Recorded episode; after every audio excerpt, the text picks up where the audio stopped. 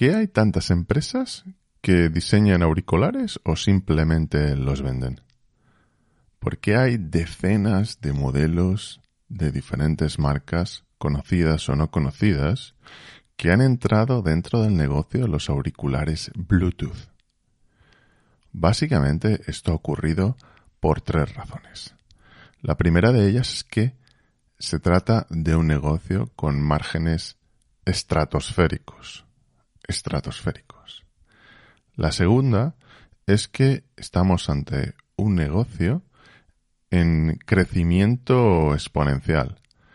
Al igual que había pasado con los smartphones y con otro tipo de tecnología, tecnología de consumo de electrónica en los años recientes, los auriculares han pasado a convertirse, los auriculares Bluetooth, en una categoría por sí misma que todo el mundo debe tener.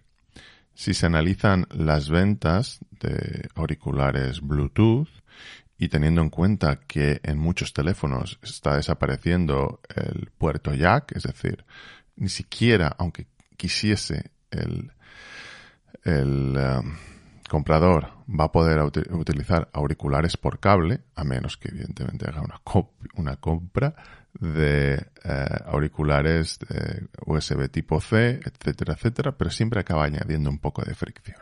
Al final, el Bluetooth se está convirtiendo, por muchas razones, en el estándar en sonido en movilidad. E incluso poco a poco está colocándose dentro de la estandarización del sonido de gama media y gama media alta, aunque es evidente que para muchos audiófilos los auriculares por cable en la gama premium siguen siendo el estándar en calidad de sonido. Hay una segunda razón por qué eh, se está ah, entrando por parte de tantas empresas a este negocio bollante. Y es que es muy difícil diferenciar auriculares de calidad o poder explicar qué auricular es mejor que otro. Eh, ¿Cómo se explica el sonido? ¿Cómo se explica que este auricular se escucha mejor que el otro? Eso no se puede, eh, no se puede razonar en una review. Te tienes que creer eh, lo que te diga cualquier persona que ha recibido un par de esos auriculares a través de una marca o bien simplemente haga una review pagada. No hay forma humana de simplemente oyéndolo de forma secundaria a través de un vídeo saber si sus auriculares tienen un buen sonido o no. Y hay una tercera razón, y es que sirven para paquetizar productos. Como en la práctica están desapareciendo en la gama media y baja los auriculares de cable, y como en algunos casos los precios de los auriculares Bluetooth son relativamente altos, uno puede acabar paquetizando el auricular con el teléfono o el auricular con el tablet y que parezca que el precio final del conjunto sea menor. Es decir, uno puede intentar comprarse una, una tablet de gama alta de Samsung o, un teléfono y que le regalen los auriculares tope de gama de, esa marca. De hecho, lo hace mucho. Lo hacen mucho eh, otras compañías que quieren en el fondo que el conjunto de la venta sea mayor porque haya una percepción de valor añadido que también es mayor. Y aquí viene la pregunta clave. ¿Qué cuestan unos auriculares de gama baja? Los típicos auriculares que encontramos en Amazon por 15 o 20 euros, de una marca que desconocemos absolutamente todo. La típica marca irreconocible que ha inventado alguien en un en un garaje de Estados Unidos o en su habitación en España y que se ha dedicado a importar desde AliExpress.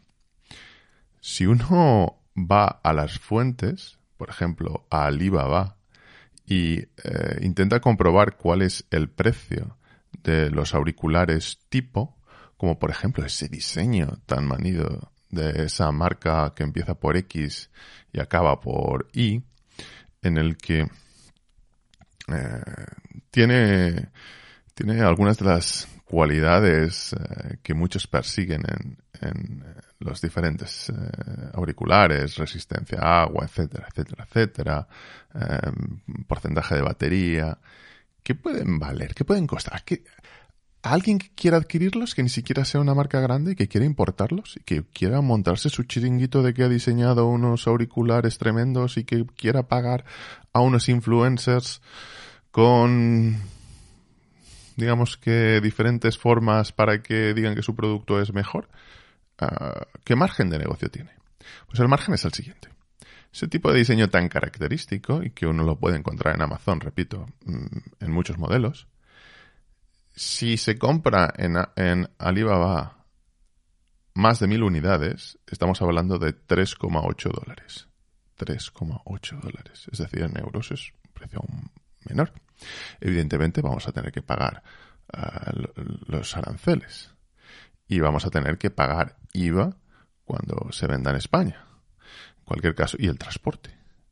Quizá nos, nos colocamos sumando todo eso en 7 euros, 7 y medio, hasta los 15, 20, 25, ¿qué costes más hay?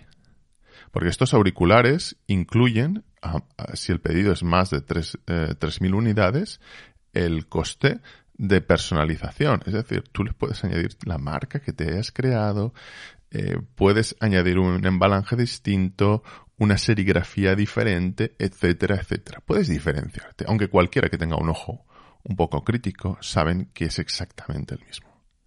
Pero es más, si uno puede inferir, se va a dar cuenta que algunas marcas simplemente cambian para que se altere la posición de la pantalla LED, para que se altere la posición de la colocación de los auriculares, para que la forma de la caja sea un tanto distinta, pero en el fondo los componentes deben ser los mismos. Es un Frankenstein un poco distinto. Estamos hablando de 3,8 eh, dólares. Repito, quizás 7 dólares en España. Y aquí viene el negocio y que se repite también en las gafas. ¿Cuántas empresas en España han intentado hacer negocio vendiendo que las gafas que están comercializando tienen un diseño joven, un diseño atractivo, un diseño diferente en el que tú con el que te puedes te puedes mostrar tu juventud? Ese tipo de gafas, que todos sabemos qué marcas, qué vídeos, en qué lugares y dónde se, dónde se acaban eh, vendiendo, y a qué precios, si uno adquiere más de 100 unidades, estamos hablando de 2,93 dólares por gafas. Si adquiere más de 1.200 unidades, eh, tienes el paquete completo. Es decir, logotipo, embalaje, personalización gráfica, etcétera, etcétera. Por eso, al final, acaban generándose como las setas después de la lluvia en el bosque, este tipo de pequeñas empresas que están vendiendo, que han diseñado algo que incluso va a plantar cara al mismo Apple con un producto recauchutado, renombrado, con un logo distinto que no deja de ser la copia de la copia de la copia de una copia. Y aquí, ¿qué es lo que diferencia? Entre todo esto? ¿Qué es lo que hace que un comprador pueda decantarse por un producto de una marca específica cuando en el fondo son lo mismo por debajo de cierto precio? Porque tiene que elegir algo respecto a otro cuando ni siquiera son válidas las reviews. ¿Cómo explicas que unas gafas son mm, mejores con, una review? Más allá de el look que puedan tener o de que cumplan los mínimos legales de protección. Es muy difícil. Con lo cual, gran parte del peso viene del marketing. Y es ahí donde viene el, proviene la parte genial. Aquellos que han podido literalmente vender la moto con las gafas y los auriculares. Hasta el siguiente programa. Seguimos en Twitter.